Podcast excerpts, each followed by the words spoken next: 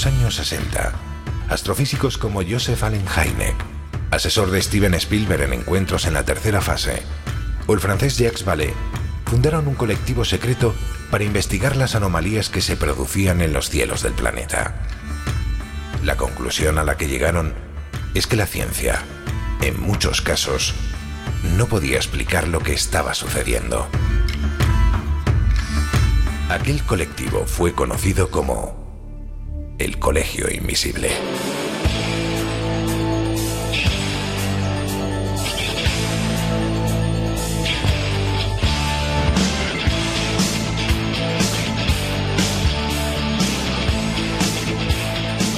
El Colegio Invisible, con Lorenzo Fernández Bueno y Laura Falcó en Onda Cero.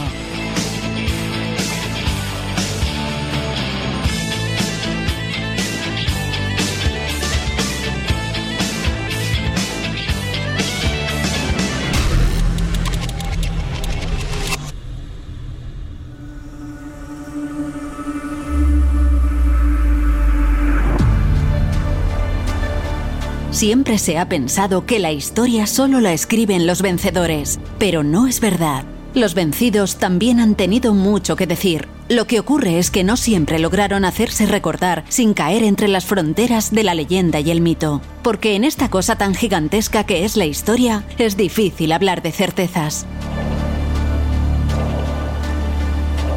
El pasado, incluso el más reciente, está plagado de explicaciones interesadas, de respuestas improvisadas y de estudios inacabados.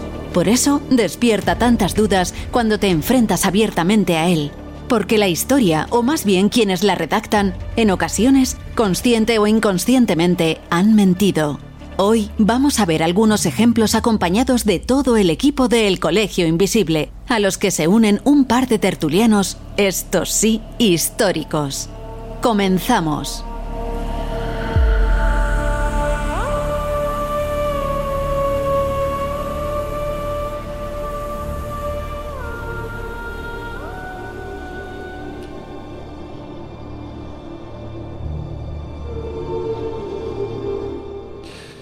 Hola, ¿qué tal? ¿Cómo estáis? Mirad, hoy es de esos días en los que tengo más claro que nunca que no vamos a ser capaces, Laura Falcó, buenas noches, de poder abordar todos los contenidos que hemos traído. No, no, seguro necesitamos cinco horas como mínimo para abordarlos. Pero bueno, además sé que es un día muy especial porque no estamos solos, estamos acompañados de nada más y nada menos que unos 100 invisibles, que se dice pronto. ¿Les damos se, la bienvenida? Se les ve muy bien. ¿Qué tal estáis?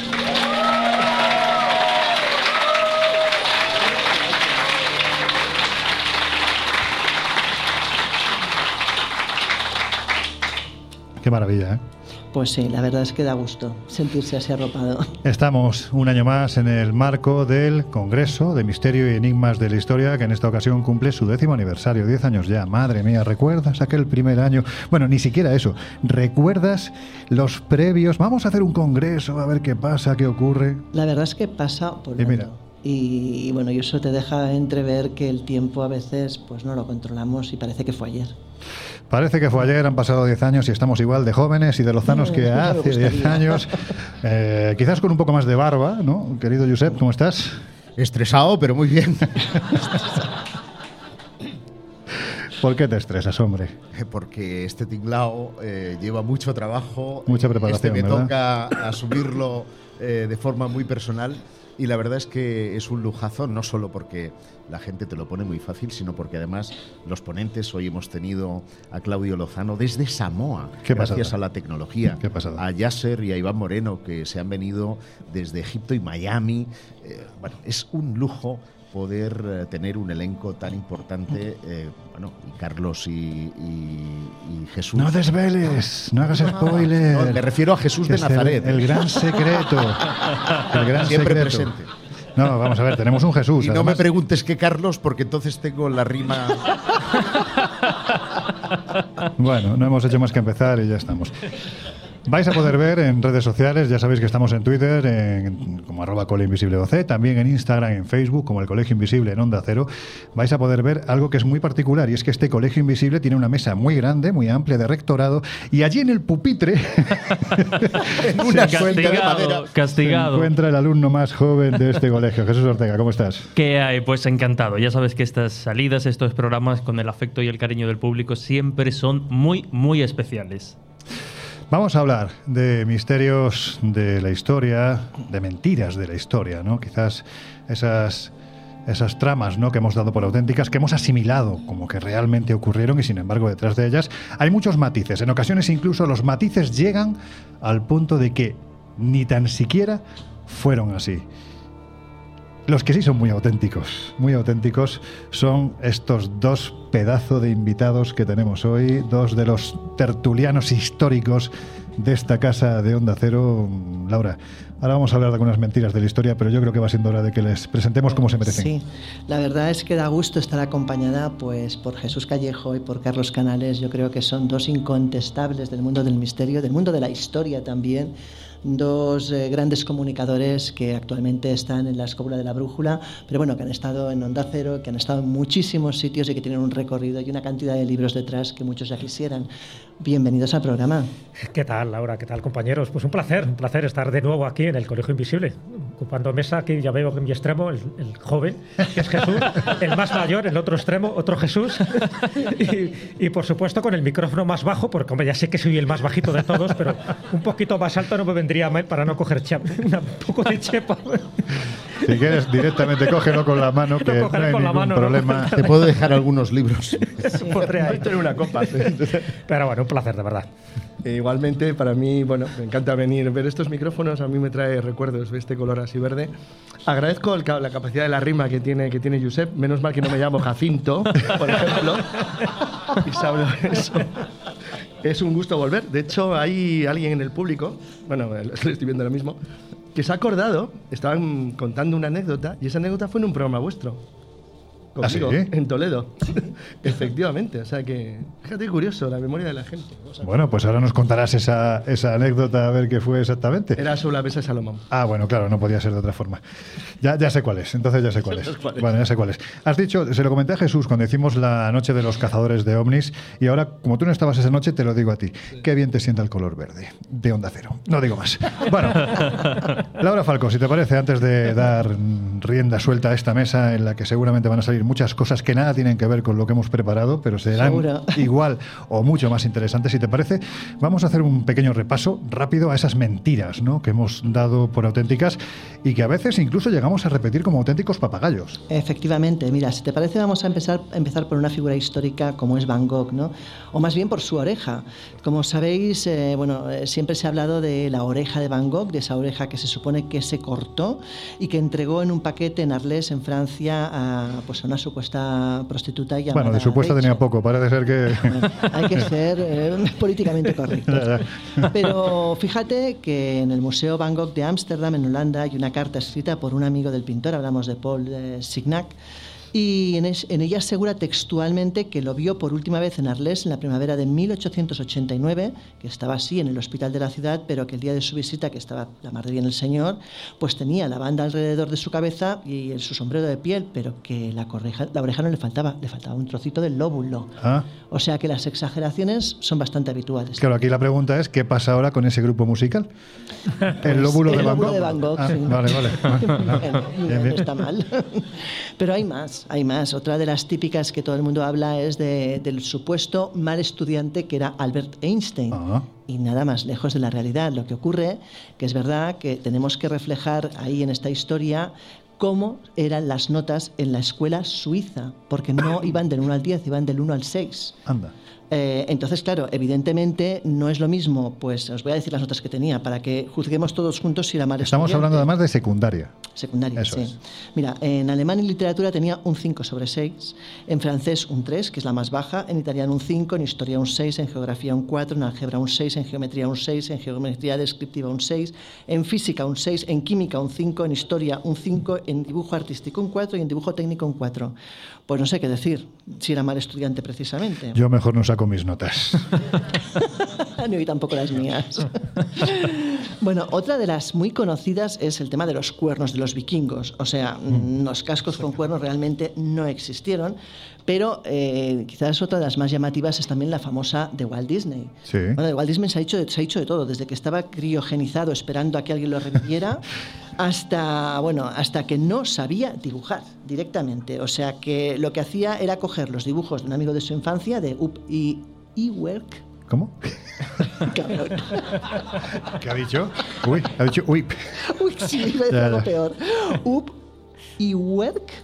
Bien. Bueno, más o menos algo así se llama el señor, ¿vale? Que se supone que es quien inventó. así no se puede hacer un No, no, ya, pero bueno, es que.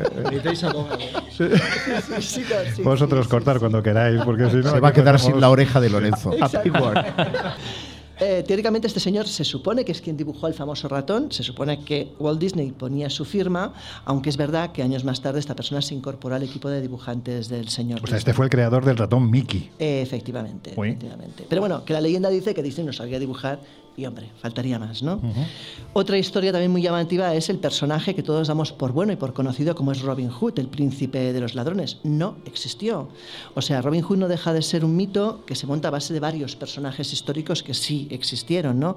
Tendríamos que remontarnos al 1066, año en que los sajones pierden contra el duque de Normandía, hablamos de Guillermo el Conquistador, y que decide pasarlos a todos por cuchillo. Bueno, pues los sajones deciden ocultarse en una región boscosa, lejos de las miradas agresivas, y con intención de hacer eh, la guerra de guerrillas contra las patrullas normandas, y así surgen varias figuras, como por ejemplo Herwark el proscrito o Roger Gurberg, pero evidentemente ninguno realmente que se llame Robin Hood. Tenemos, por ejemplo, también en el 1225 otro personaje que no, no se supone que no pagaba los tributos, que se llama Robert Hood o Rub Hood. Suena más, ¿no? Es quizás Sí. el más parecido, pero vamos, que el personaje como tal realmente no existió. Y otra curiosidad más, ya que aquí la mayoría pues sois amantes de los libros, sois grandes bibliófagos, bibliófilos. perdón. Bueno, algún bibliófago. Alguno seguro nos lo comemos. Yo también me lo como de vez en cuando. Si tienes mucha hambre, oye, cualquier cosa vale, ¿no? No, ya, pero bueno, no es el caso. bueno, eh, otra de... Tiene, tiene su sentido porque que- precisamente en, en- en el. Islam los exorcismos se hacen metiendo páginas del Corán en agua y luego bebiéndolas para expulsar al demonio. O sea que hay algún... Sí, sí, sí. sí. Bueno, estas son de estas cosas que luego este Así señor corta, ¿sabes? Y ahora no. no- Normalmente cuando el programa es grabado, pues porque vamos a sitios, por ejemplo, con nuestro querido Yasser El Laisi y estamos en Egipto, pues en ocasiones se producen circunstancias en las que dices, bueno, esto lo vamos a guardar para el baúl de los recuerdos de los herejes, pero cuando estamos así, en directo, estas cosas no se pueden pasan, cortar. efectivamente. y Bibliófago, me ha encantado. Bueno, continuemos donde estábamos. Hablamos del famoso día 23 de abril, el día del libro, ¿no? Se supone que tanto Miguel de Cervantes como William Shakespeare fueron nacidos en ese día. Pues tampoco es verdad. El primero sí que es cierto, pero el segundo, bueno, no fue algo, fue algo que instauró la ONU en 1995, aunque no es verdad. Es decir, Shakespeare nació 11 días, perdona, nació, murió 11 días después. Así que, nuevamente, pues es una cosa que no es del Otra mentirijilla. y por último, hablamos del célebre teléfono rojo. Yo creo que todos hemos Qué visualizado ese teléfono antiguo con su piticlin, piticlin, ¿no? Pues bueno, nunca existió tampoco, porque realmente el teléfono rojo de la Guerra Fría ni era teléfono ni era rojo. Era una línea encriptada de teletipo eh, que no dejaba rastro y que además pues era para ir rápido, lo más rápido posible. O sea que otro mito que nunca existió. Bueno, pues nada, oye, Josep, eh, brevemente, ¿tu mentira favorita cuál sería? La esfinge. La esfinge. Sí, Oh. mejor dicho, la nariz de la esfinge. Porque siempre se ha dicho que fue bombardeada por las tropas napoleónicas. Y es mentira. De hecho, está representada en multitud de dibujos eh, previos, concretamente los del arquitecto danés Frederick La- Louis Norden, que eh, ya las mostraba en 1736, eh, 37, y no tenía nariz. De hecho, hay un historiador del Se siglo- parecía poco a mí. Claro, pero si fue Bélix, lo sabe todo el mundo. Joder, qué chorrada. No, fue, fue un árabe. Fue en 1737, eh, perdón, en el siglo XV, eh, se atribuye la desaparición del apéndice nasal a un fanático religioso sufí llamado Muhammad Saim al-Dar, quien, harto de ver cómo sus vecinos hacían ofrendas al guardián del Génesis, pues eh, decidió destruirla en 1378. O sea, que hizo una rinoplastia a lo bestia, ¿no? Exactamente. Básicamente. Dejó a, Ke- a Kefren chato. Bueno, Jesús, la tuya. Estaba, es que estaba pensando, me ha gustado mucho lo de apéndice nasal. Ha sido como un concepto.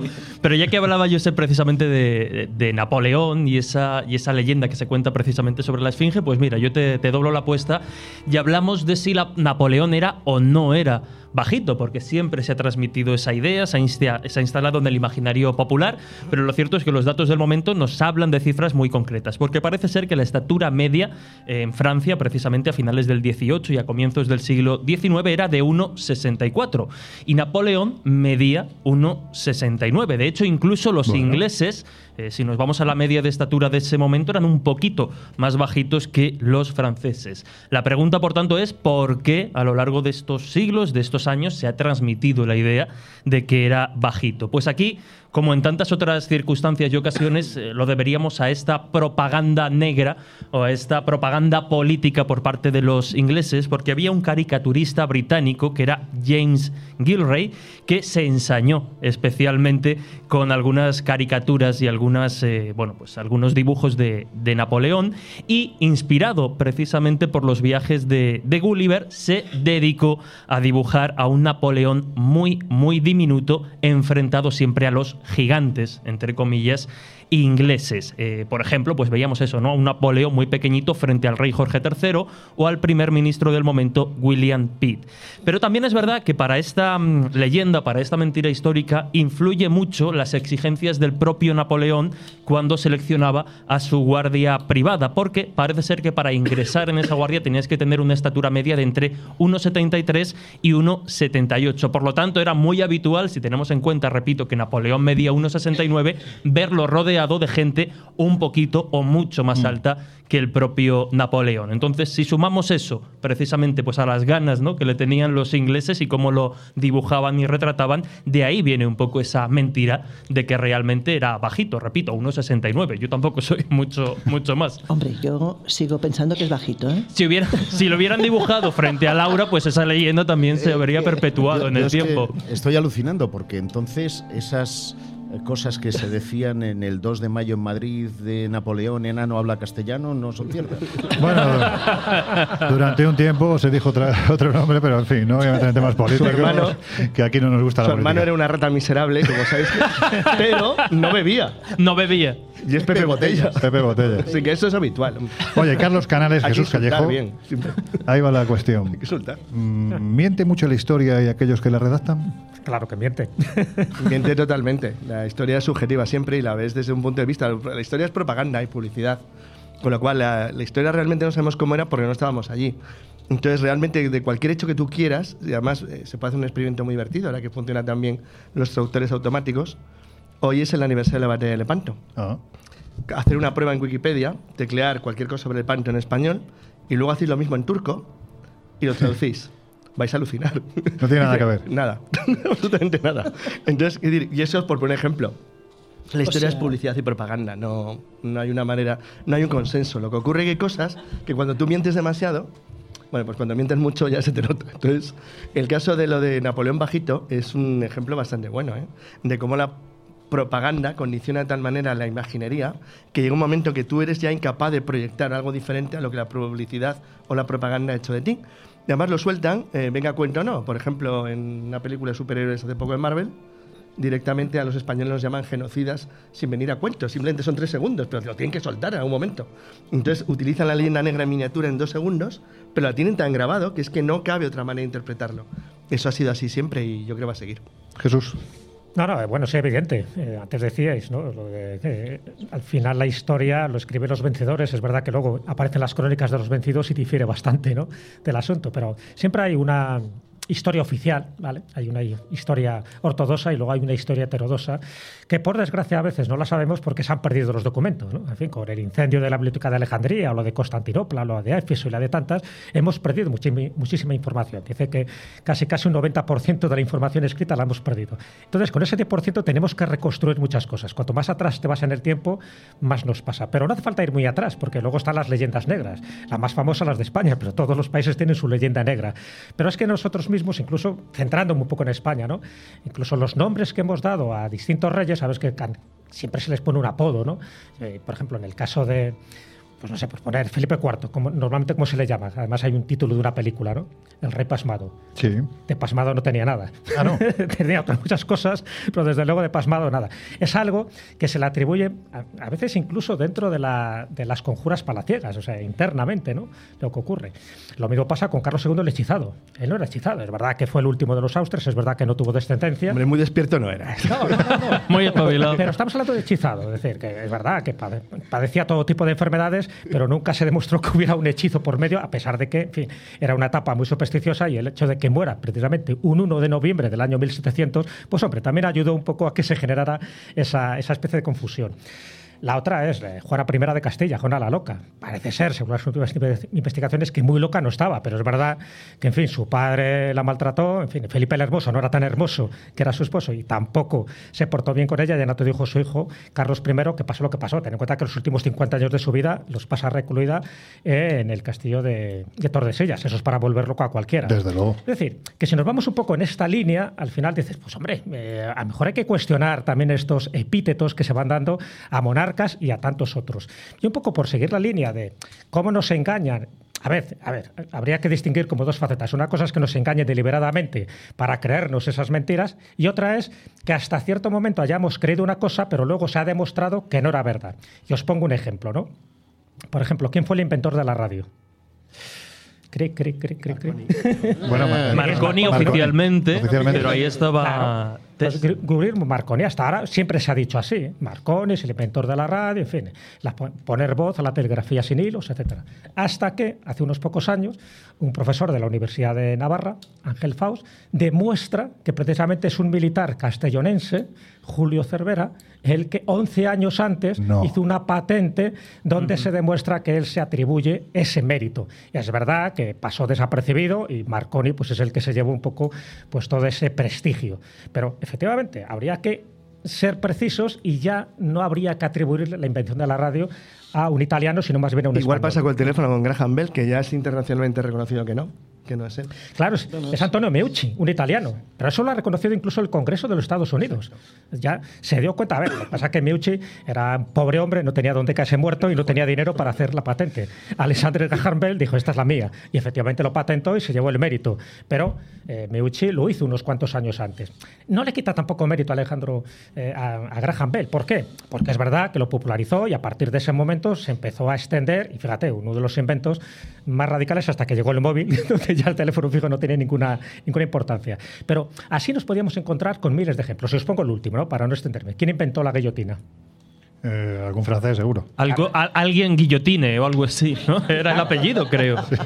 Rápidamente, Carlos diría, pues guillotín, ¿no? Sí. Que por cierto murió en la guillotina, por listo. pues no.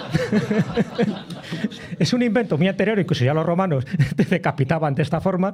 Lo que pasa es que, bueno, se- que estaba en desuso porque la hoja no era oblicua. Lo que hace, lo que hace guillotín es que presenta, y, y tampoco es de la Revolución Francesa, es anterior, como os podéis imaginar, pero sí le presenta a la Asamblea Nacional Francesa ese prototipo. Decir, a ver, en lugar de estar fusilándolos o, en fin, o de estar eh, matándoles de una forma pues como muy lenta, porque lo que se buscaba era rapidez, la horca era muy lenta, y dice, vamos a guillotinarles. Entonces lo presenta y los de la Asamblea Francesa, que en aquel momento estaban ávidos de sangre, dicen, ah, pues qué bien, qué bien, qué bien.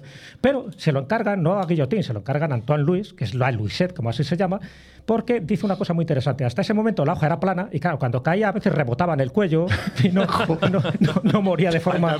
Y entonces dice, tiene que ser oblicua y que tenga 60 kilos.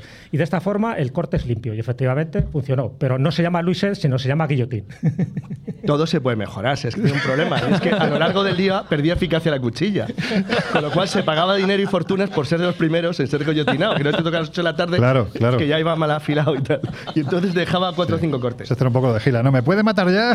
Claro, tanto golpe, tanto golpe. Bueno, ¿y cuál es vuestra mentira histórica que más os, os gusta o que más os... Bueno, mira, En dos minutos hay- cada uno que estamos a punto de llegar a los servicios informativos. Ya. Hay muchas, muchas. Bueno, pero a ver, me voy a centrar, me voy a centrar en España, ¿no? Por ejemplo, hay una batalla muy famosa de la que habéis oído hablar, que es la batalla de Clavijo, ¿no? Vale, perfecto. Año 844, donde se supone que las tropas de Ramiro I luchan contra las tropas de, de III porque no quería pagar el impuesto ignominioso del tributo de las 100 doncellas. Hasta ahí, más o menos, en un manual de historia. Solo tiene un pequeño inconveniente. La batalla de Clavijo nunca existió.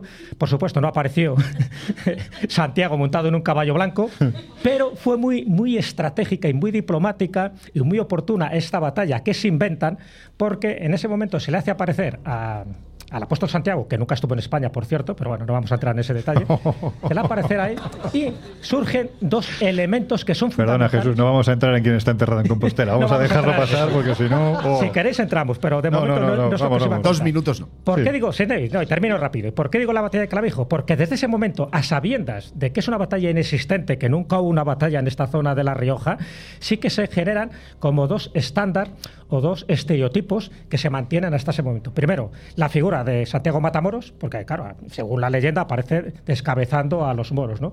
Lo cual es mentira. Y segunda, a partir de ahí, el grito de guerra de las tropas españolas cuando entraban en contienda con los sarracenos es Santiago y cierra España. Bueno, pues todo eso es mentira porque la raíz, el origen, no existió nunca. Entonces, bueno, es un, un dato muy significativo para que veas cómo se construye una historia, pero también se construye un dogma, un dogma en este caso histórico asociado con un elemento espiritual.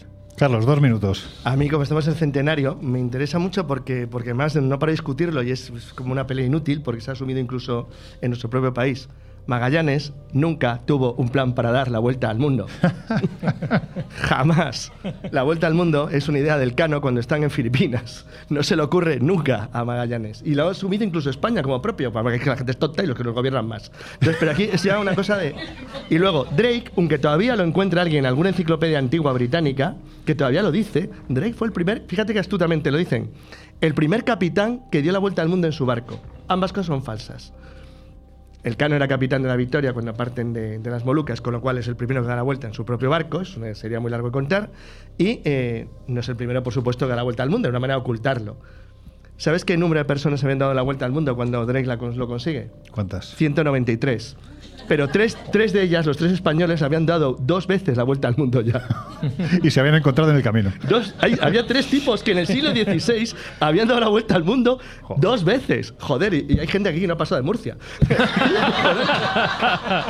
Entonces, solo eso rompe la leyenda negra para siempre. Ya sabía yo que lo que se iba a romper hoy era el guion del programa, cosa que me satisface tremendamente porque esto, bueno, pues es parte de la, de la magia de la radio, ¿no? Tener la posibilidad de compartir eh, programa con esta gente que tenemos aquí al lado y que nos hacen reír y además nos hacen reír informándonos, con lo cual es la mejor fórmula que puede haber. Así que nada, vamos a seguir ahora, vamos a hablaros de si, fijaos, ¿no? Esto va a dar para mucho. Si Colón llegó a América, por ejemplo, de un mapa llamado Mapa de Peri Reis, en fin, muchas cosas que tienen que ver con eso que denominamos mentiras o no de la historia. Pero va a ser a partir de la siguiente hora. Ahora os dejamos en la compañía de nuestros queridos compañeros de los servicios informativos de Onda Cero Radio. Estáis en un colegio invisible tremendamente especial. Ahora volvemos.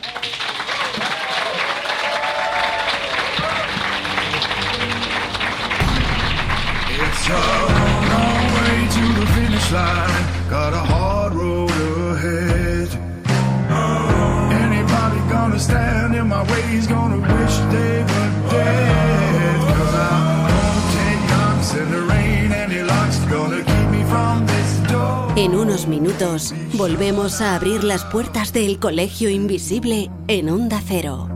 I'm gonna light like fire. I'm coming down like rain.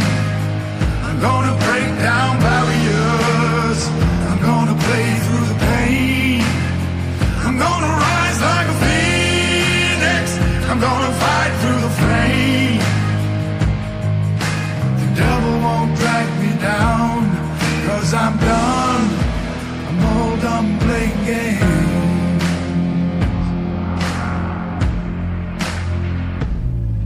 I don't know when the job will be done and the way isn't clear. Gotta stand against what I know's wrong, gotta face all my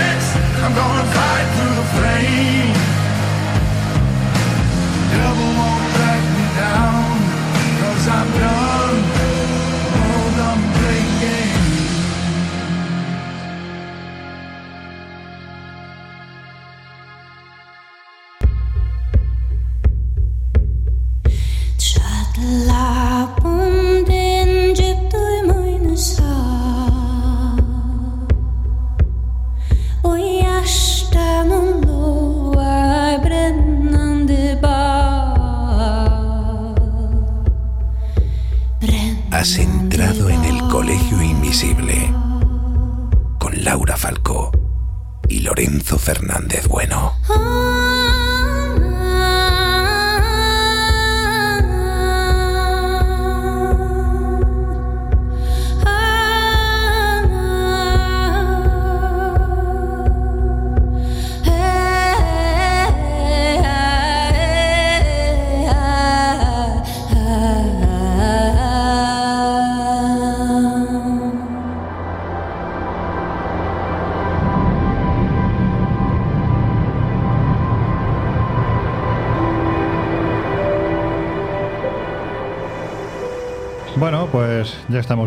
Si te acabas de incorporar al Colegio Invisible de hoy, que sepas que te estamos hablando de un tema que parece que nunca pasa de moda porque sin- siempre, siempre se sigue ejerciendo. Mentir. En este caso hablamos de las mentiras de la historia. Y además, Laura, hay que decir que estamos en el marco del décimo Congreso de Misterios y Enigmas de la Historia, por lo tanto, no estamos solos. Estamos muy bien acompañados, acompañados de 100 de nuestros invisibles favoritos. Así que, hola, bienvenidos de nuevo. Bienvenidos de nuevo.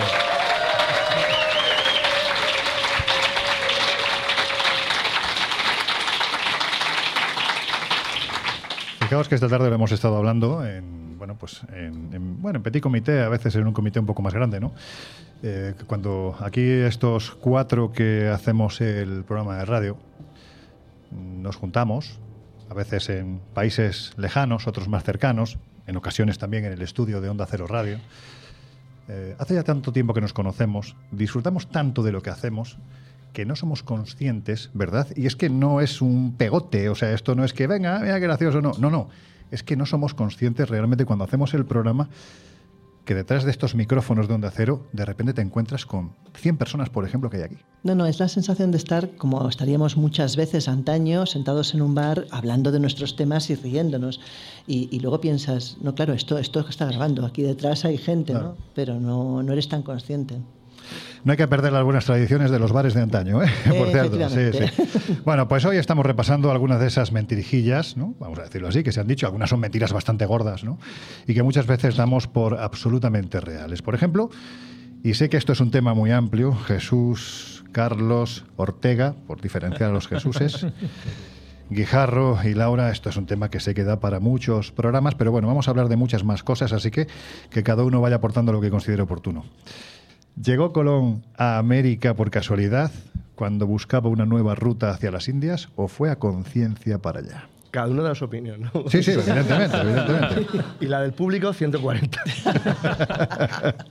Bueno, para mí lo tengo claro. Eh, no sabía que aquello se iba a llamar América, como os podéis imaginar, ¿no? Eso se debe a Américo Vespucho.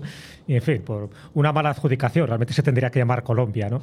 Pero para él, yo tengo- lo tengo muy claro, porque además he visto que hay mapas precolombinos donde ya aparecían descritas esas tierras y luego por testimonios posteriores que ha habido, incluso por OPAR, ¿no? o sea, por cosas que estaban en América y que ya estaban en España antes de 1492, lo cual indica de que alguien ya fue, regresó y lo contó.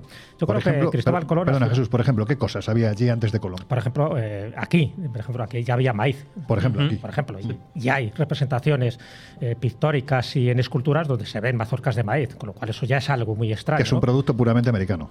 producto totalmente americano, igual que el pimiento, por ejemplo. Sabéis que hay en una iglesia de Palencia, en Villalcázar de Sirga, una tumba del siglo XIII de, bueno, pues de una época muy llamativa porque los templarios tenían una encomienda precisamente en esa zona y en esa tumba de esta mujer aparece no solo ya una representación de los templarios, sino que aparece ella, es una eh, estatua adyacente, y tiene entre sus manos lo que siempre se ha dicho que era una, una especie de pamela, otros decían que era una especie de fruto que no sabían muy bien qué era, que era un corazón, Ah, es un pimiento morrón, un pimiento morrón del siglo XIII, te puedo asegurar, y además asociado a los templarios y asociado, ya te digo, a toda esa leyenda de que el secretum templi que atesoraban los templarios era esa, eh, el comercio que hacían en América, pues todo esto indica, y aparte te podría citar muchísimos más casos, que cuando llega Colón es el último. Prácticamente estaban los indígenas allí con un cartel de neón. Y, Hombre, por fin, pringao, acabas de llegar. Ese es el último que llega a descubrir América. No me cabe ninguna duda. Colón, eh, resumiendo, Yo creo que iba con las cartas marcadas. Él sabía perfectamente que iba a descubrir lo que se llamaba las Indias Orientales, es decir, bueno, pues una forma de llegar a la zona, a ese territorio de las especias, porque lo que se buscaba era oro, eran especias, eran esclavos. No lo olvidemos, eso es lo que se buscaba y sobre todo para mayor gloria, en este caso de la corona de Castilla, ya que Portugal sabía que existían ese tipo de tierras, pero querían que fueran ellos los descubridores. No se lo querían dar un advenedizo como era Cristóbal Colón. Colón lo sabía, se equivocó en la distancia que tenía la Tierra, el diámetro de la Tierra. Ahí se lía y, por- y casi se crea un motín donde le, le arrojan al agua. Pero salvo eso, él conocía, porque llevaba, ya tengo cartas marcadas. De hecho, el Reis, como bien sabéis, es un mapa de mapas. Y uno de los mapas que, que- que se consigue es de un marinero que estuvo en las tres primeras travesías de Colón. Y ese marinero dice que llevaba una copia que a su vez llevaba el almirante, que era No, no vayas por ahí porque vamos a hablar de- No del mapa de Piri, de Piri Reis, vamos a intentar ahondar en él porque también Pero creo déjame, que formaría déjame parte de- discrepar en una cosilla porque realmente eh, en, en los mapas que él consigue en Portugal, él va a buscar Zipango, que era Japón. Él va a buscar Zipango. Y realmente él tiene la distancia exacta, que encaja, sabe que tiene que tomar los vientos alíseos. Eh, es decir, conoce un montón de datos. Lo único que no sabe es que es un nuevo eh, lugar. Yo creo que es la única diferencia. Él sabe lo que va a buscar, aunque cree que ha descubierto otra cosa. Eh, a ver, para- como esto podría ser un programa entero, podría ser un programa. A ver, yo para, una, para un libro que no puedo deciros que estoy haciendo ahora mismo, he tenido que representar un mapa, cada uno es Pero vamos a ver, espera un momento. O sea, para un libro que no os puedo decir que estoy haciendo ahora mismo. Sí, o sea, no, ah, vale. que no ¿de de de qué va, va? de qué va. Vale, Bueno, vale. pero he tenido que hacer un mapa y ese mapa es una interpretación, una de las muchas que hay, del mapa de Toscanelli. Toscanelli era un geógrafo italiano que consideraba que, la, que había un error en la medición de la Tóstene Cirene y que la medición había un error en, la consideración del cálculo y que por lo tanto la Tierra no tenía 40.000 kilómetros, que es lo que tiene, que tenía 20.000. Hay dos representaciones. El, ti- el tipo con más mala suerte de la historia es Martin Van Müller, un, un geógrafo alemán que en 1492 decidió hacer un mapa del mundo. Y hace- hizo un globo del mundo en 1492 basándose en todos los conocimientos que había en aquel entonces de cómo era la Tierra. En 1492, sí que tener mala suerte. ¿eh? Entonces, bueno, pues lo hace ese año y entonces él, la diferencia que tiene con el mapa de Toscanelli es que él sí mantiene la proporción de 40.000, con lo cual algo no encajaba, porque le sobraba espacio en la Tierra. Bueno, pues lo que dice Josep es lo correcto, es decir, Colón sabía dónde iba, lo que no sabía es que era un continente nuevo y calculaba que la distancia era la mitad de la distancia que tenía que recorrer. A ver, cuando Thor Heyerdahl descubre en la Biblioteca Nacional de Copenhague que eh, Cristóbal Colón, muy jovencito, Cristóbal Colón a todos efectos era portugués, estaba casado con la hija del gobernador de Bueno, Puerto ya Santo. estamos, no era catalán. No, digo de, digo de nacionalidad. Era Digo a mallorquín, efecto, ¿no? a efecto de nacionalidad. Sí. Él está casado con la hija del gobernador de Puerto Santo, que está vinculada a la nobleza portuguesa, con María Pestelo, entonces estaban metidos en, la- en el, en el- en el entorno portugués.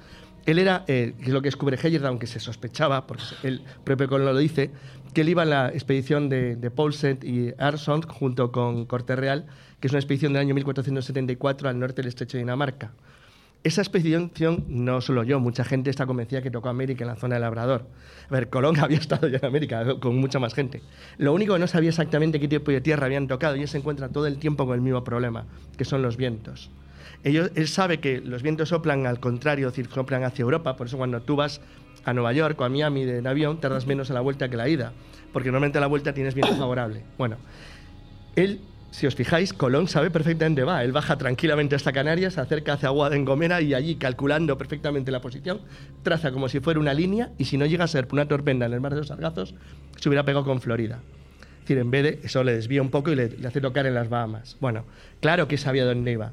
Y claro que probablemente se basaba en conocimientos, como dice Jesús, más o menos fragmentarios de gente que había estado antes. El más conocido es el prenauta, el conocidísimo Sí, prenauta, claro. Sánchez de Huelva, que probablemente es real su existencia y en la transmisión de conocimiento. Pero eso a Colón lo único que le hace es asegurarse de que el camino correcto es al norte de la segunda vuelta portuguesa, las dos vueltas que los portugueses cogían adentrándose en el océano para coger viento favorable que les empujara a Europa. Decir, los portugueses, la, el gran descubrimiento que hacen, y con esto acabo, es que ellos tardan años y años en explorar África porque el costeado de África lo hacen muy fácil, pero tienen tremendos problemas para volver. Hasta que, a mediados del siglo XV, descubren lo que ellos llaman la vuelta o mar largo. Es que cuando ellos salen del Golfo de Guinea, se adentran hacia el oeste, hacia el oeste, es decir, no van hacia Portugal, van hacia el mar desconocido porque descubren, por casualidad, fue, parece ser que fue por algún tipo de, de barco que se perdió o algo así, que al llegar a cierto nivel de distancia, los vientos les hacían dar una larga curva y los empujaban de nuevo contra Europa. Una vez que Colón calcula que él no va a tener problemas con el viento contrario, las Azores, que son, están al lado, los portugueses tardan casi 14 años en descubrirlas una a otra, porque los vientos una y otra vez los empujan contra Europa. Tardan solo por eso. Entonces Colón sabe, como ha estado con los daneses al norte, y él lo dice, ha, navegado con navegantes de Bristol, con navegantes vascos, con navegantes portugueses, sabe que tiene siempre viento en contra, hasta que él sabe que si toca a la altura de, las Canarias, en concreto donde él va, va a tener un viento tranquilamente y le va a dar a América. Resumiendo, es el heredero de un montón de conocimiento anterior. Debe ser un navegante formidable, es el primero que describe y calcula la diferencia entre el polo magnético y el polo norte. Era un genio, absolutamente navegando, era muy bueno. Y llevaba toda la vida en el mar, desde que tenía mejor 14, 15 años.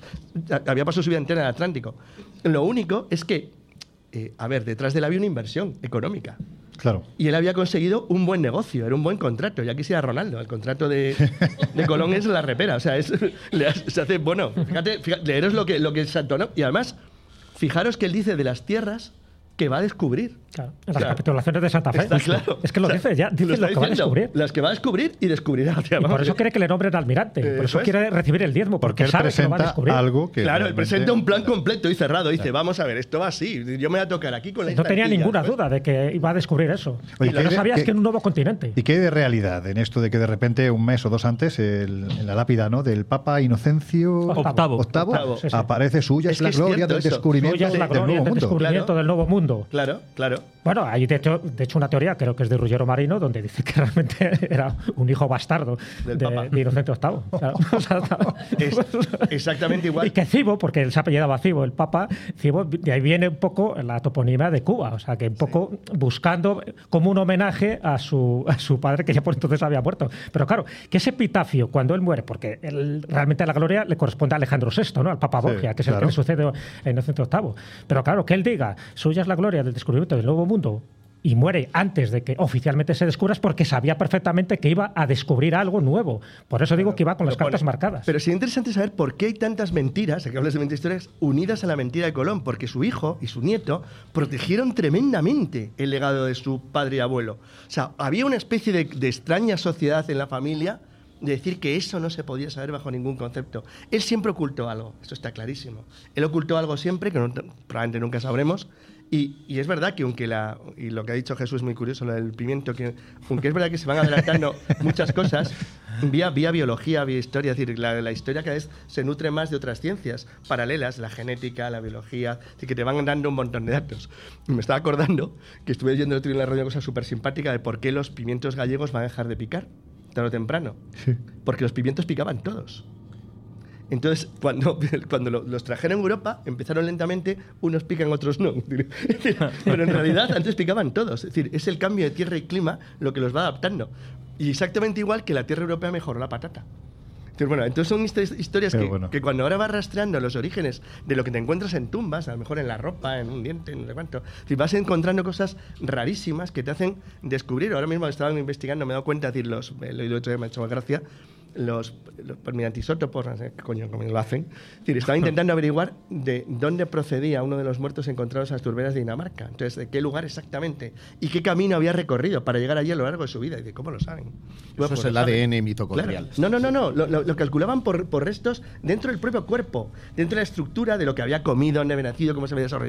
Pero a- antes Increíble. de cerrar el tema de Colón, sí hay una derivada que no hemos tocado, aunque la habéis sugerido, que es la del tema del temple. Porque ya que Jesús hablaba del pimiento y hablaba del, del eh, Morrón. del maíz, también en Roslin, que es Sí, una claro. capilla que está en Escocia, Ágave, pero- están presentes esos frutos y además está la leyenda del eh, templario, Sí. que supuestamente eh, llega hasta eh, el norte de ¿Te imaginas Estados que hacían tequila en Escocia? Te digo yo, Josep, mucho Rosling, que es verdad que tiene mucha fama, en fin, el pilar del aprendiz, que ahí está dentro el Santo Grial y tantas y tantas cosas, y que se ven unas mazorcas de maíz que tienes que tener muy buena vista para verlas. En Valladolid, en el colegio de, de San Gregorio, hay en un lateral que pasa totalmente desa- desapercibido con unos putis, los putis es el nombre italiano que se dirigen a estos angelotes que aparecen ahí dibujados, no penséis otra cosa, Pues- aparecen unas mazorcas Pues de maíz nombrecito, ¿no? clarísimas. Y eso, y ese, y ese colegio, que, ahora se ha convertido también en museo, es anterior a 1492. Es decir, que es verdad que muchas veces nos fijamos en datos externos, foráneos, y nos vamos a Escocia y nos vamos a Roslin. Y en España, como mínimo, hay tres edificios eh, un poco antes de 1492, porque ya sabes que es desde que se empieza hasta que se termina el edificio, pues pasa lo que pasa. Esto es un poco, dice, dura más que la obra del Escorial, por cierto, un mito falso.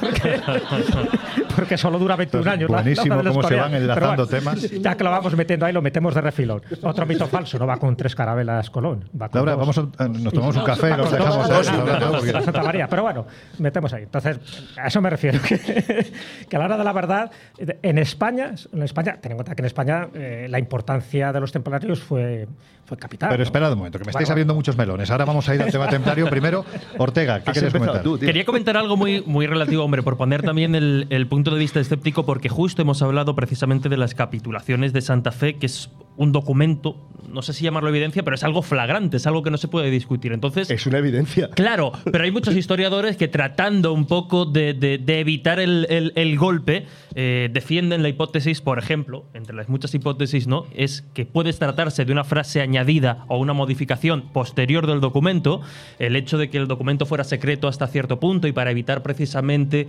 eh, las disputas entre otros países y, conservar cierto secretismo, y hay incluso quien no hilando fino, pero bueno, tratando de evitar un poco el, el golpe, también habla de que puede tratarse simplemente de un error del copista. Valorando también esas posibilidades en algo que es realmente una flagrante. cosa. Deja las drogas. Tú intentarías. Vamos a ver, a ver, a ver. Plantas A ver, sagradas, Jesús, plantas Jesús, Jesús, sagradas. tú intentarías, en el siglo XV, intenta engañar a Fernando el Católico. verá, verá cómo acababas. que sirvió No. de referencia para el príncipe de Maquiavelo. Yo que tú no haría la prueba, bueno. Fernando el Católico, bueno era. Conocerías instrumentos de tortura que no Que- puedes que- que- imaginar. que ni imaginamos. Que se lo digan a Juana la loca. Bueno, vamos a abrir el siguiente melón. o a su Laura. yerno. Vamos a abrir el siguiente Iba a jugar a melón. la pelota y tenía sed, jaja. Ah, da igual. A ver, señores, vamos a dejar el Club de la Comedia, vamos a seguir con el siguiente melón, porque es un melón que da para, para tanto o más que el melón anterior, además de una forma u otra, está vinculado, Laura. No, no, y en cierta manera ha empezado a abrirlo también Josep, es Sí, decir... sí, y- y eh, Jesús, no, y- no, claro, y no, claro. o sea, eh, ya que hablamos de Colonia y hablamos del Nuevo Mundo, ¿podríamos decir que los templarios eh, llegaron también a América? Antes que Colón. Para mí sí.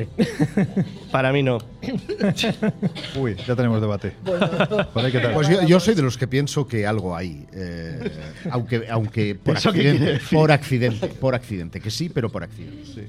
Puede ser, sí. Yo me quedaría más en la parte de que, bueno, hay indicios, hay cositas, pero realmente no hay una evidencia definitiva para, para afirmar algo de esas Por características. eso pones el puerto en La Rochelle y no en.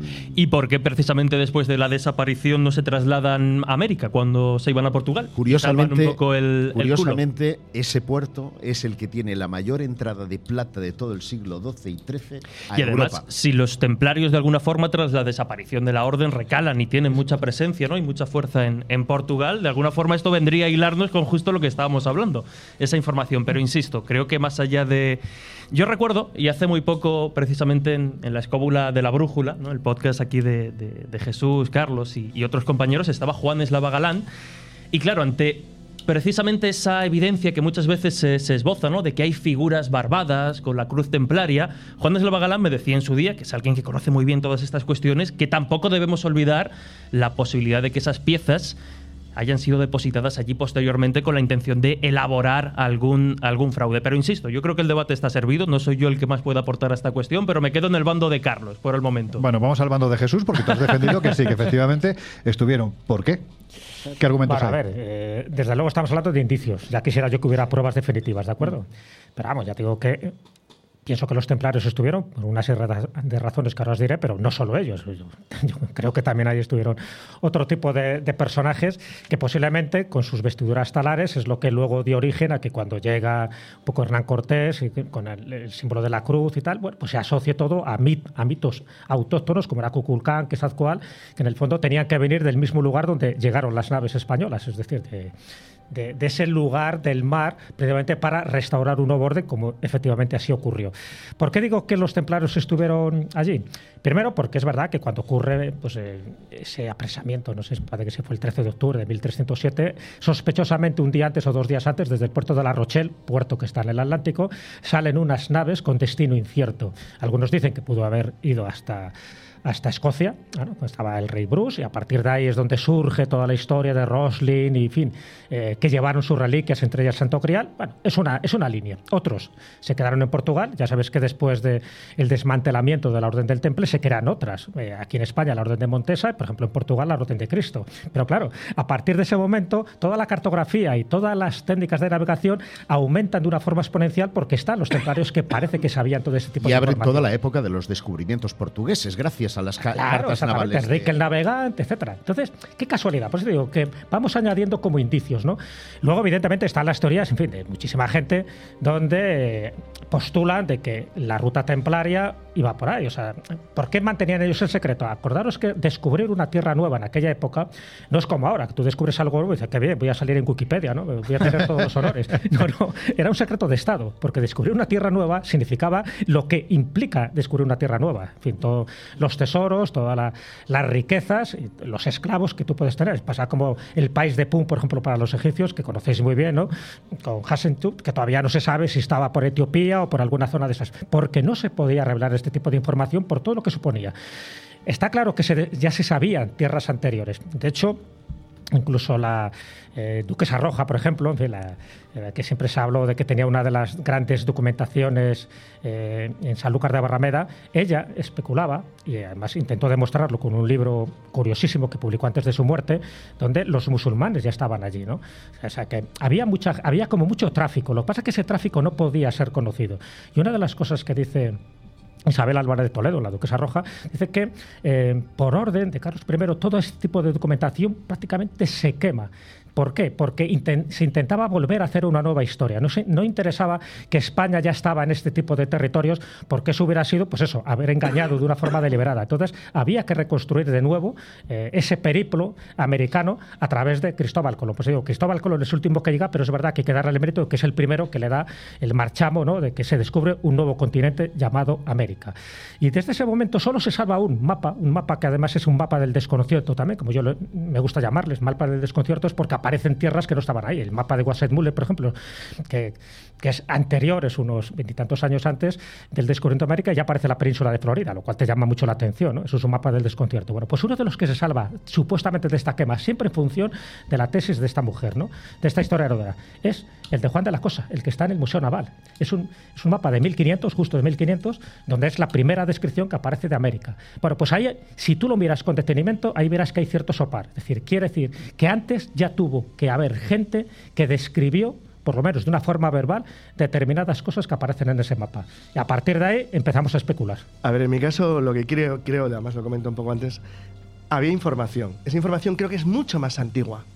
Que es incluso que tengan probablemente 2000 años o más. O sea, que es incluso anterior a la época romana o griega. Entonces, había información que es recogida en, planos, en mapas en documentos que se van transmitiendo a lo largo del tiempo sin saber muy bien qué. ¿Que hubo navegación en la Edad Media transatlántica? Se sabe, por ejemplo, ahora mismo, en lo, por ejemplo, en lo que estoy mirando yo, ahora ya demostrado, ¿ves? A través de la biología, Mm. que hubo eh, gentes en Azores en el siglo VIII, en la Laguna Azul, con seguridad, eran europeos. Habían eh, hecho cierto tipo de cultivo y forma de corte del terreno, donde se sabe que eso obedecía necesariamente a la instalación de algún tipo de cultivo llevado adelante por europeos. Bueno, pues todas estas cosas que se están investigando ahora se van sabiendo. ¿Que hubo navegación a América? Seguro. ¿Que esa navegación fue ocasional? También. ¿Por qué? Pues por un pequeño detalle. Es decir, el gran mérito eh, portugués y castellano a ver, si los portugueses y castellanos hubieran tenido la capacidad del conocimiento de traer algo de América, aunque hubiera sido a través de una microorden secreta, nunca hubieran perdido un siglo dando la vuelta a África. Hubieran ido a América Claro, directamente. claro. Entonces, había, había contactos, había que a tierra, pero había dos problemas. El primero, los barcos templarios, aunque parezcan iguales, un barco del siglo XIII-XIV templario, comparado con la, la pinta que cabe aquí. Mm. Cabe aquí, ¿eh? La pinta es la mitad que esto. Y la Santa María, bueno, la Santa María, que es un rato gordo y grande, era una nao grande, cabe también. O sea, es verdad que no cabría por la altura, pero cabría aquí. Eran barcos muy pequeñitos. Estos barcos muy pequeñitos eran una puñetera maravilla náutica. Eran capaces de navegar en bolina, es decir, navegar contra el viento, cosa que ningún barco templario podía hacer o vikingo ni en sueños. Eran capaces de girar en grados completos de lado a lado en más de 90 grados en la posición de todo el velamen y a, a auxiliarse con velas cangrejeras y con velas eh, latinas delanteras que le permitían eso, un barco, una, una carabela. Yo una- por eso he batizado lo de la casualidad. Claro, porque es muy contra- probable que una tormenta. No, no, no, claro, no, no, no. Es que seguro, ¿no? Incluso con viajes medianamente organizados, alguien llegaba seguro. Es decir, vamos, igual que, que, que Corte Real. ¿Conoces, por ejemplo, la gesta de Abu, Claro, Bakari. II? Incluso, que, claro, en Mali. El de Mali, el de Mali llegó seguro. Pues claro, como no me lo tiene enfrente. Por cierto, ese es el, el mejor camino que conecta eh, Europa, bueno, el mundo occidental, el hemisferio occidental nuestro, con América, es el, el- el punto geoestratégico que descubre Álvaro de Bazán cuando está en Canarias, en Gomera. Que es que el punto geoestratégico español, lo que sería el, el punto de eje, es el que conecta, el que conecta las Islas Canarias con Cabo Verde y la zona norte de Brasil, Belo Horizonte natal, esa zona. Ese camino es relativamente fácil, tiene vientos favorables. Por cierto, es donde va Cabral. Cabral dice que le desvió una tormenta. Cabral quería saber si el Tratado de Tordesillas tocaba a Brasil o no. Lo tocaba, pero había que asegurarse que había ahí una punta. Y va a un sitio que probablemente los portugueses conocían también. Claro que había tráfico transatlántico, claro que había conocimiento y claro que iban cogiendo poquito a poquito los retazos que sabía para ir construyendo la idea que luego coge Colón de que al otro lado del mundo, a unos 20, eh, bueno, a unos miles de kilómetros, de manera que se pudiera llegar, había una tierra que no se conocía o que era Asia, es otra historia. Pero que ahí había algo. Pero no había seguridad. Bueno, estamos hablando de. Ya lo habéis oído, Colón. Lo recibieron diciendo, muchacho, ya iba siendo hora de que llegaras. El tema de los templarios, pues cabe la posibilidad de que sí, Sí. cabe la posibilidad de que no. En fin, aquí tenemos diferentes posturas, pero se ha citado hace unos minutos. Josep, ¿quién fue eh, Piri Reis? Piri Reis. Es eh, un Qué bien no- pronuncias la R, ¿eh? Reis. Pues que me ha dejado el micrófono hecho un asco. ¿eh? Eh, nació en Galípoli 1465, de descendencia griega y cristiana, y sobrino del pirata Kemal Reis. Eh, llegó almirante de la flota en el Mar Rojo y en el Golfo, eh, en el Golfo no, en el Golfo Pérsico, y murió decapitado en Egipto en 1554. Famoso por el mapa que regaló al sultán en 1517, este discípulo y sobrino de Kemal Reis empezó a aprender a navegar a los 12 años. Fue hombre de gran cultura, ya que hablaba, además de su lengua, árabe, griego, español y portugués, y participó en numerosas eh, guerras de república con la República de Venecia, además contra los caballeros de Rodas y los mamelucos en Egipto. Bueno, pues un personaje que parece que tuvo bastante importancia en el pasado. Quizás más su sobrino fue, ¿no? El, el que realmente tuvo la importancia de este pirata. Kemal era el pirata, El- Piri fue conocido sobre todo por ese misterioso mapa, que si me preguntas, para mí tiene mucho menos de misterio, que es. Vale, perfecto. Pues vamos, si os parece, al tema del mapa. Ya lo ha comentado antes Jesús Callejo. Vamos a lo que representa, si es real o no, porque de ser real podríamos estar poniendo foco sobre otra de esas grandes mentiras de la, de la historia, ¿no? Y es que el hombre del pasado navegaba y conocía más lugares de los que nos ha contado, vamos a decirlo así, la oficialidad, ¿no? Iba a decir qué mala suerte tuvo Piri Reis, ¿eh? No, es que cuando le mandan con la flota al Golfo Pérsico para enfrentarse a los portugueses, le dio un tal tunda que le sentó fatal al, al sultán. Iba a decir una cosa muy curiosa sobre los contactos. Sabéis que cuando Vasco de Gama llega a Calicut en 1496 y llega a- al puerto, eh, los que se acercan, eh, la gente del puerto, al ver que vienen unas naves muy extrañas, ¿sabéis en qué idioma le hablaron? ¿En qué idioma? En castellano. Anda. Eran moriscos tunecinos, dos. se sabe perfectamente. Dice, o sea, que, y además se conoce perfectamente. Le saludan, ¿qué pasa, tío? O sea, algo así, diciendo. Le hablaron en castellano, pero que, que, que Vasco de Gama entendió perfectamente. Entonces eran, eran moriscos tunecinos. Había, eh, además, había, había una pequeña factoría comercial veneciana. Es decir, bueno, vamos a ver, no era un mundo cerrado. Otra cosa es que tú hubieras abierto una ruta nueva. Pero el que hubieras abierto una ruta nueva no quiere decir que no se podía ir navegando o incluso andando desde, desde Europa. Entonces, Piri Reis, eh, Piri Reis no miente, y lo vais a contar ahora seguro. Él no miente. En, en el mapa se dice claramente cómo está hecho. Hay unas anotaciones. Y en las anotaciones ya lo ha contado Jesús. Él dice claramente que él se apodera de una nave que lleva a un piloto de Colón, del almirante Colón eh, castellana, y que Genovés, Genovés, especifica que Genovés, con lo cual y que un enigma coge- histórico y menos. que coge parte de la documentación de ahí. Y Pero cita- perdona, Carlos, ¿de qué año se supone que estamos hablando? Cuando hacen alusión En a ese... 1501 lo captura, es decir, eso lo pone, pero lo interesante es que él mismo dice, y eso es lo que tú has dicho y podéis seguir, que ese mapa se basaba a su vez en otros mapas muy anteriores incluso de la época de Alejandro. O sea, se ha ido dos mil años atrás. Hablaba incluso, si no me equivoco, de los antiguos reyes del mar o algo así, ¿no? Es el exacto, apunte así que- lo llama Hadwood, el libro. El libro suyo, el de Hadwood, se llama así, los mapas de los antiguos reyes del mar. Es decir, porque estás yéndote ya, y eso es lo interesante, no a naves templarias o bien, no, estás yéndote a 2000, más de 2000, 2000 y pico años, muy, muy atrás. Conviene decir en todo caso, porque habrá gente que no sepa qué es el mapa de Pierre y Reis, Eso ya que mencionas a Hapgood, que es un mapa que eh, muestra presuntamente el perfil de la Antártida. Y por consiguiente, como la Antártida todavía no estaba descubierta, pues, eh, y además hay toda una serie de detalles en el mapa muy significativos, que fueron analizados por este eh, Hapgood eh, a través de la Armada. y- Matiz, la Antártida sin hielos. sin hielos, claro, porque habla de todo el perfil y por, y- y por consiguiente está describiendo un perfil de 10.000 años atrás. Y esto obviamente no era posible. Claro, a mí lo que me gustaría preguntaros es dónde está realmente la polémica con este mapa, porque verdaderamente durante muchísimo tiempo se ha planteado la posibilidad de que lo que hay ahí representado, bueno, pues cuidado, ¿eh? O sea, que, que- ¿qué conocimiento tenía aquel que lo hizo para representar lo que representó, teóricamente, mucho tiempo antes de que eso que está ahí representado se supiera que estaba? Yo no sé si me habéis entendido. me ha costado. Es un poco costado. antifresco, pero Se se ha entendido. Rajoy. Sí, que parezco Rajoy, me has dicho. Sí, sí, lo de la vecina Ah, vale. No, no, ha sido digno, digno de cantinflas, tío. Ha sido brutal. Yo te he entendido, Lore. Gracias, Jesús. Menos mal. Menos mal. Bueno, estaríamos hablando de otro mapa del desconcierto, ¿vale? Claro. O ese término que yo he utilizado. ¿Por qué? Porque aparecen cosas ahí que no deberían estar ahí. Un mapa, creo que de 1513, y que ya llama la atención por la precisión y porque aparecen tierras, por ejemplo, como supuestamente es la Antártida, sin hielos. sin hielos. Es que eso es una aberración histórica, es decir, es Exacto. imposible. O sea, ¿quién ha podido dibujar eso? Lo curioso es que cuando ya se ha hecho ese tipo de descubrimiento, sabiendo cómo puede ser esa parte terráquea, pero sin hielos, pues sí que coincide en muchas cosas en lo que supuestamente se ha hecho en ese mapa. Es verdad que está hecho sin la proyección Mercator, en fin, eh, le falta un poco lo que es la proyección de un planeta que es redondo, con lo cual no es lo mismo ver un mapa en dos dimensiones que ver lo que sería la proyección de un mapa en tres dimensiones sobre, sobre un plano. Pero bueno, eso es aparte. Lo que para mí es más interesante sin entrar en la parte de la Antártida, porque también podríamos hablar de todos los mapas que hablan de la Antártida antes de que oficialmente fuera descubierta en 1818, ni más ni menos, no lo olvidemos, ¿vale? Y hay varios mapas, ¿no? entre ellos el de Philip Watch.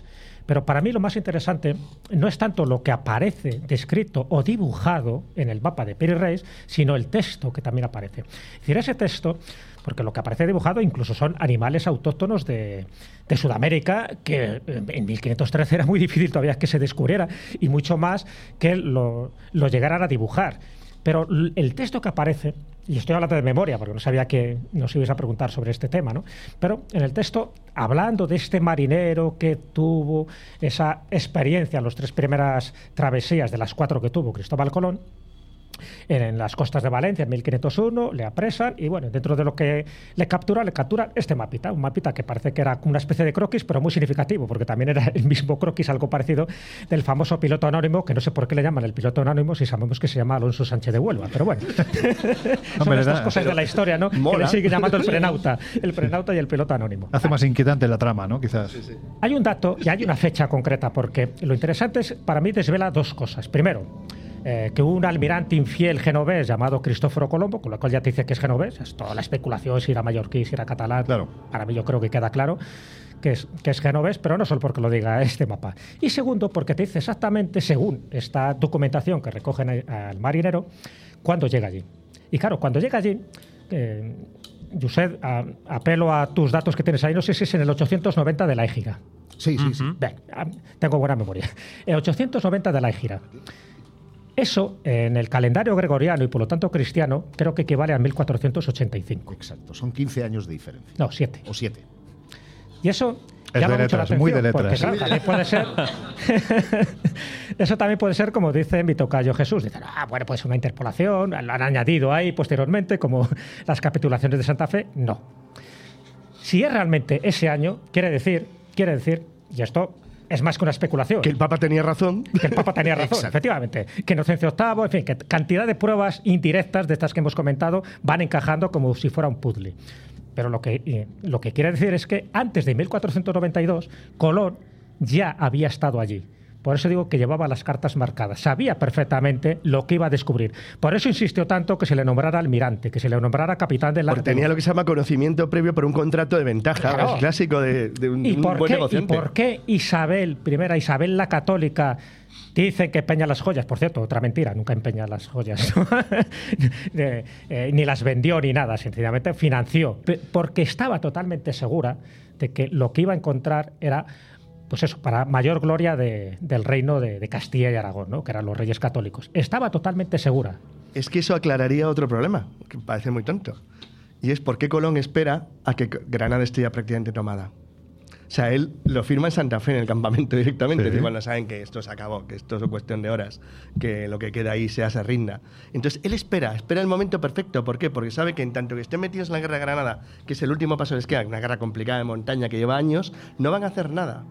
Entonces, él elige el momento perfecto. Le escogen el momento que se llama del optimismo total. Cuando tú acabas de tener un gran éxito, es como si tú haces esto con Estados Unidos y no esperas al año 56. Lo haces en el 45, 24 horas después de que tiene la bomba de Hiroshima. Dices, ¿sabes cuándo hay que firmar? Vamos, momento- regalas hasta la casa. vamos. Claro, es el momento perfecto. Entonces elige un momento muy bueno. Lo firma en el campamento de sitio de, de Granada cuando sabe que la ciudad se va a, ca- va a caer ya, que es cuestión de, de días. Es que lo hace todo muy bien, muy bien. Josep, ¿quieres Yo, yo, comentar? yo es que tengo el corazón partido con esta historia porque es verdad, tío. en- Porque crees que era catalán, lo sé. No, no. Para nada, eso se lo dejo a Jordi Bilbey, eh, que en estas cosas ha, ha- ha puesto mucha, mucha literatura. No, básicamente porque eh, este prisionero que hace Piri Reis y, y que lo pasa bastante mal, porque le dan de hostias hasta en el carnet de identidad, si es que había en, ese, en esa época, en 1501. Qué buen uso del castellano tienes, amigo. ¿Verdad? Pues eh, él le dice, tú ves en el mapa, que Cuba está pegado. Y eso es lo que lleva a Hapgood decir que eh, hacía 10.000 años atrás Cuba tenía que estar pegado al Golfo de México. Eh, y realmente, No, pero un dato, un dato también importante, perdona. Cuba, aparte como una isla. En 1513 Cuba no se sabía que era una isla. claro, pero el problema es que Colón no sabía que estaba pisando tierra firme. Él creía que Cuba eh, eh, formaba parte del Sí. continente. Pero en el No- mapa aparece como isla. Por eso digo que es muy No, no, importante. está, está pegada. Está pegada en el mapa, te lo aseguro. ¿Sí? Lo he investigado muy a fondo. Y es una de las cosas que junto al resto de leyendas pequeñitas hicimos con Javier Sierra para la revista Más Allá, traducir todos los textos. Y ahí es donde me decepcioné. Porque dice en un momento determinado, aquí unos indígenas nos dispararon flechas que dijeron los portugueses. Perdona, los portugueses hace referencias a cosas que no tienen que ver con la época supuestamente en la que fue configurado el mapa, que además si empiezas a contar ríos te das cuenta de que no es el perfil de la Antártida, sino se corresponde a, Brasil. ¿Cuál es el problema? Que él utiliza una piel de gacela que no tiene más que el, el pedazo que tiene. Y entonces lo que tienes que es tirar el mapa y lo que eh, hipotéticamente es eh, el perfil de la Antártida, en realidad corresponde a Brasil. Se ve el río Orinoco, se ve el río Amazonas y se ven tantas y tantas. En el, el libro que ha comentado Jesús, el, de los antiguos reyes del mar de Hapgood, hay otra cosa muy interesante y es el, el tema de la proyección aérea sobre una estructura curva. Entonces eso Hapgood lo resuelve muy bien, que es cuando intenta determinar que hay algo más, es que hay determinadas observaciones que necesariamente tienen que tener un conocimiento de observación aérea. Eso es para mí con mucho lo mejor del libro de Hatwood, que por otro lado el libro es muy entretenido, pero esa parte es muy buena, porque ahí hace un trabajo muy bueno de intentar explicar por qué no se puede trazar desde un barco, como si fuera un portulano, un sistema de medición, porque cuidado, en los dibujos renacentistas se sacaban proyecciones 3D desde el aire, eso se hace perfectamente, sí, hay montones de casos, pero no en la estructura de trazado de mapas con esa precisión sobre terrenos que, bueno, que, que de conocerse, se conocían desde hace dos semanas, vamos. Hay un personaje, hay un personaje y no me gustaría dejar pasar la, oportunidad de hablar de él.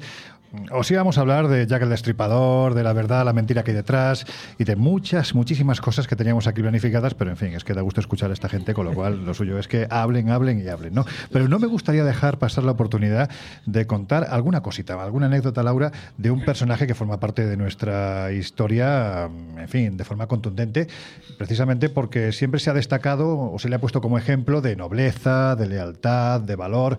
Los árabes lo llamaban Sidi, que significa mi señor. Nosotros lo conocemos como Rodrigo Díaz de Vivar, el Cid.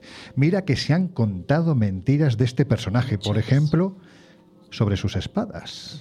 Efectivamente, o sea, cuando ante la pregunta de si tenía el Cid una espada llamada Tizona, hay que decir que esto no tiene ningún fundamento histórico. De hecho, aparece en el cantar, pero no tenemos pruebas de que tuviera una espada que se llamase Tizona o colada. Fue posteriormente, en la época de los reyes católicos, cuando aparece el registro material de esas armas, pero simplemente porque alguien escribió que se habían encontrado las espadas del mío Cid.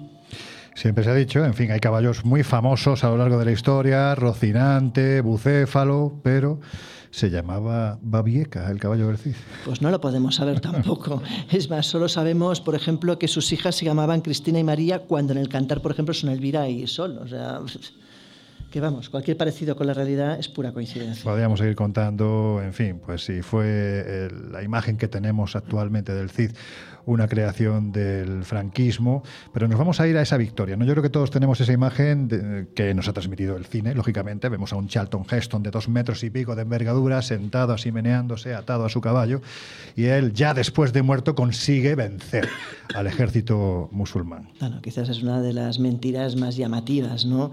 Eh, a ver, yo entiendo que lógicamente es una mentira que funciona, porque es muy emotiva, da Claro. mucho juego en el cine, da mucho juego en, en todos lados, pero evidentemente pues no tiene mucho sentido. Pues eso que da la sensación de que, parafraseando a un célebre programa de televisión, todo es mentira.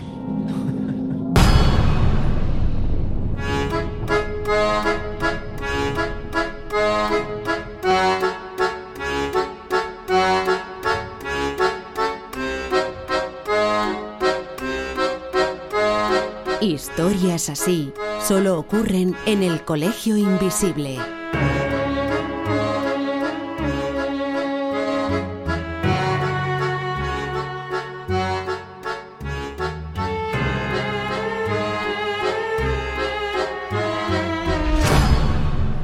Sitting in the morning sun, I'll be sitting till the evening comes. Ay, Laura, yo sé que hay mucha gente que no lo entiende. Mucha gente no lo entiende el que de repente, sobre todo cuando hablamos de temas un poco más siniestros, ¿no? Poltergeist, casas encantadas, en fin, esas cosas que dan miedito, que de repente rompamos, ¿no? Con, dan con, esta maravilla de canción, por ejemplo, ¿no? Sí, sí, pero digo que te da miedito, no que da el miedito en general. Bueno, porque tú eres Laura la valiente, pero aquí hay No, unos cuantos que son unos cagados como yo, vamos. o sea que- sí, sí, sí, pero que no se entiende, ¿no? Y es una forma también de, es agradable. de decir, oye, que es que eh, la música también es magia, ¿no? Forma parte del, misterio y no siempre hay que meter esto de oh, música siniestra para contar cosas siniestras. Hay que dar alegría a la vida, ¿no? Que para Y eso estamos además aquí. este programa tampoco ha sido siniestro. No, este no, pero otros muchos sí. Bueno, depende de para quien lo haya escuchado. A lo mejor se han dicho cosas que son auténticas herejías. En fin, vamos al momento de las conclusiones y aquí os pido relativa brevedad. Nos quedan apenas 8 o 10 minutos para terminar la emisión de hoy. Y os voy a preguntar justo con lo que he terminado, antes de que entrara esta música. ¿Podemos decir entonces que casi todo en la historia es una gran mentira? Qué pregunta. Bueno, si quisiéramos ser como muy, muy radicales ¿no? Eh, en el titular periodístico, podríamos decir sí. Podríamos justificar por qué, ¿no? Porque lo que nos ha llegado es una versión parcial, a veces tergiversada, a veces llena de fraudes y a veces llenas de mentiras, de mentiras cochinas, ¿no? Repente para crear un estado de conciencia determinado, sobre todo porque ahora tenemos una visión como muy, muy europeísta, pero es que entonces la forma de, de atacar a alguien y sobre todo atacar a una nación era cargarle lleno de mentiras. Eh, La leyenda negra nuestra española podemos ir desmintiendo, desmintiendo uno por uno, uno cada, cada estereotipo que nos han dado, ¿no? Desde, desde que aquí matábamos a brujas a tutiplén y que, y que la Inquisición española fue la más sangrienta y cosas. Solo ya con eso ya podríamos ir desmontando. No es el plan ahora para hacerlo. Pero eh, desde un punto de vista mucho más positivo, es decir, más constructivo, que yo creo que es lo que nos interesa, ¿no? No vamos a hablar de los fraudes, incluso sabemos de falsificadores, tenemos nombres y apellidos de los que falsificaron la historia, adrede, ¿no? Uno es, por ejemplo, eh, que hay una calle en Madrid, ¿no? Que era un humanista, que es Lope de Hoyos, pues dijo directamente que los madrileños proceden de, de los supervivientes de la guerra de Troya y se quedó Joder. tan pancho, ¿no? Fíjate. Y eso, sí, porque quería un poco, como Madrid no tenía mucha genealogía, en fin, no tenía mucha historia, a diferencia de Toledo, cuando cambiaron la capitalidad aquí, pues bueno, él quería que esto tuviera como más pedigrí y no había ningún problema. Es decir, que hay mentiras que se sabe que fueron falsificadas adrede para crear un estado de conciencia. Pero poner un último ejemplo, ya que estamos en la recta final. Ya sabéis que yo soy de León. Y hay un dato que me parece muy significativo ponerlo en valor, porque así además lo dijo la UNESCO en el año 2013, diciendo que la cuna del parlamentarismo a nivel mundial no está en Inglaterra, está en León.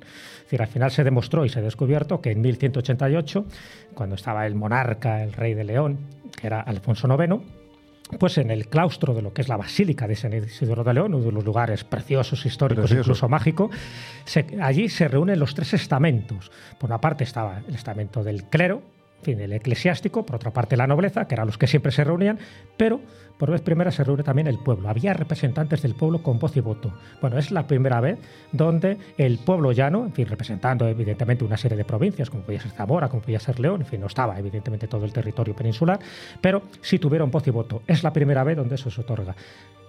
Un siglo después es cuando lo hace Inglaterra y lo hacen otros países. Hasta hace muy poquito siempre se hablaba de que Inglaterra era la cuna del parlamentarismo. Pues no, tenemos que ir más a España y en concreto tenemos que ir a León. Carlos, eh, un poquito más de brevedad. Sí, ya lo más o menos lo he dicho al principio. En líneas generales, la historia es manipulación. Es manipulación interesada del pasado que no conocemos y que aunque le conozcamos, lo vamos a orientar siempre a lo que políticamente interesa en el momento. Uno de los grandes males de la historia es el presentismo, el juzgar el pasado con los criterios morales del presente y eso va peor, no va mejor. Y si quieres, aquí soy un poco pesimista porque yo lo que percibo es que la historia se está borrando. Se está borrando, sí, además es un plan claramente hecho. Decir, hay interés en que, igual que existe cada día más libertad para poner y escribir lo que te da la gana, lo haces con la convicción de que nadie te va a leer. Porque alguien se va a encargar de que eso que tú escribas no se mire ni llegue a ninguna parte. O sea, es como si a cierta gente le interesara que el, conocimiento avance, pero que no se conozca. Entonces, en ese sentido, en la manipulación de la historia con los criterios políticos que se utiliza actualmente y que se ha usado siempre, como ha dicho Jesús, de toda la vida, va a continuar y va a ir a peor. O sea, con lo cual, eh, claro, la historia es básicamente una invención. Laura. Yo estoy de acuerdo con lo que cuentan ellos, pero añadiría una cosa más. Cuando nos remitimos a la historia antigua, hay algo añadido, y es que el hombre detesta la incertidumbre, detesta lo desconocido. Y qué mejor solución para solucionar eso, precisamente, que rellenar esos huecos con supuesta cosa que case y que le vaya y le, que sea, le sea conveniente al ser humano. ¿no? Por eso nos encontramos muchas veces los sopas. Los sopas yo creo que al final son formas eh, o convencionalismos o maneras mm, políticamente correctas de rellenar esos agujeros que nos inquietan y nos desestabilizan. ¿no? Y, nos- y yo no creo que sean a veces mentiras, sino simplemente son formas eso de tapar, de no saber cómo rellenar ese agujero que no tenemos explicación. Los OPARs, esos objetos fuera de su tiempo. Josep. Muy brevemente, eh, y por no repetir argumentos que ya han dicho nuestros invitados y compañeros, eh, hay dos tipos de historia. La que se lee en los libros, que es esclavitud del documento y que muchas veces la escriben los vencedores y que siempre tiene una segunda versión, tercera versión, y la que se hace en la cotidianidad, interpretando las cosas, es la arqueología interpretativa, que es la que hacen en prehistoria, por ejemplo, que vamos a ejemplificar. Mira, 1972, en York, se desentierra un zurullo de 20 centímetros. ¿Un qué? Un, un cagarro. Ah, De 20 centímetros. Un truño, dilo. un- un truño de 20 Ha dicho excremento. Ha dicho caca, que le echen. por 5 por cinco de ancho. Eh, Claro, esto permitió analizar qué comía este individuo. ¿Qué? Joder. Todo ese rollo para esto. El dicho español, así come el burro. Coprofagia se llama, ¿no? Sí, va No, a, a donde quiero llegar es que gra- gracias a este tipo de excrementos, como a interpretar las los tienes tumbas, los epitafios, eh, todo ese tipo de historias nos permite reconstruir una historia objetiva. Una historia objetiva que a veces puede ser una historia de mierda. ¿Qué mierda pero historia que, te pero que- que, Bueno. eh, nos, no, puede haber verdad incluso en las cosas más asombrosas. Ya lo dice, no, en alguna ocasión nos lo ha comentado un hermanito del alma, un auténtico y maravilloso arqueólogo, Yasser El Laisi, dice que una de las disciplinas más importantes de la arqueología es la basurología. Buscar en la basura de tiempo atrás para ver esa gente cómo, cómo vivía, qué hacía, Tenía Diógenes, el que lo escribió. Jesús Ortega, te toca. Pues muy rápidamente, depende también de la concepción que tengamos de, de qué entendemos por mentira en, en la historia. Nosotros, por ejemplo, hoy ha salido mucho el concepto de leyenda negra, pero ya que hemos hablado de- del Cid y de esa manipulación o interpretación que se hace de su figura, por ejemplo, en la época del franquismo, también estaría el concepto de leyenda rosa. Es decir, a veces la historia no solo se manipula o se modifica para hacer daño, sino que tratando de romantizarla o darle un discurso concreto, también puede, puede hacerse. Pero en cualquier caso, eh, una defensa de alguna forma a esa historia oficial y ortodoxa que muchas veces se ataca ¿no? con cierta crítica o con cierta virulencia, pero Ahí están los pobres haciendo, los arqueólogos, los investigadores, los historiadores, intentando, con las herramientas que tienen, las limitaciones que tienen muchas veces, intentando hacer historia, aunque luego con el tiempo cambie. No había una conciencia de hacer mentiras, sino que bueno, se va reescribiendo de alguna forma. Me quedo con las reflexiones que habéis hecho, pero especialmente con la de Carlos. ¿Por qué? Porque ya sabéis lo que se dice y creo que es algo que tenemos que tener siempre presente, por si las moscas. El que olvida su historia está condenado a repetirla.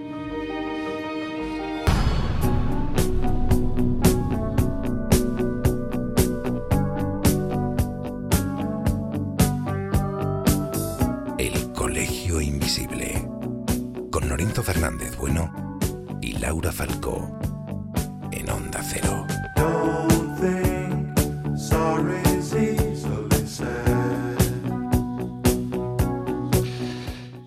Y como decimos siempre, con Jesús Callejo, con Carlos Canales, con Josep Quijarro. Te iba a decir otra vez Javier Ortega, ¿eh? pero no, no voy a en eso, final. con Jesús Ortega y sobre todo con esta maravilla de representación de invisibles que tenemos justo enfrente de nosotros. ¿Qué tal lo habéis pasado? ¿Habéis estado a gusto? ¿Lo ¿Habéis pasado bien? Bueno, pues muy bien. Qué maravilla. Así da gusto. Sí. Nos aficionamos, como dice Jesús Ortega, a estas salidas porque poner cara a los invisibles está muy bien, ¿verdad? Pues sí, la verdad. Y poner cara de nuevo con este micrófono de Onda Cero a dos queridos amigos, compañeros de vida, gente maravillosa de la que uno no para de aprender, riéndose, que también nos podemos reír tratando estos temas, como Jesús Callejo y Carlos Canales. Es que es un auténtico placer, amigos. Muchas gracias, Loren. Muchas gracias, compañeros. Un placer. un Se placer. merecen un aplauso. Muchos aplausos para ellos.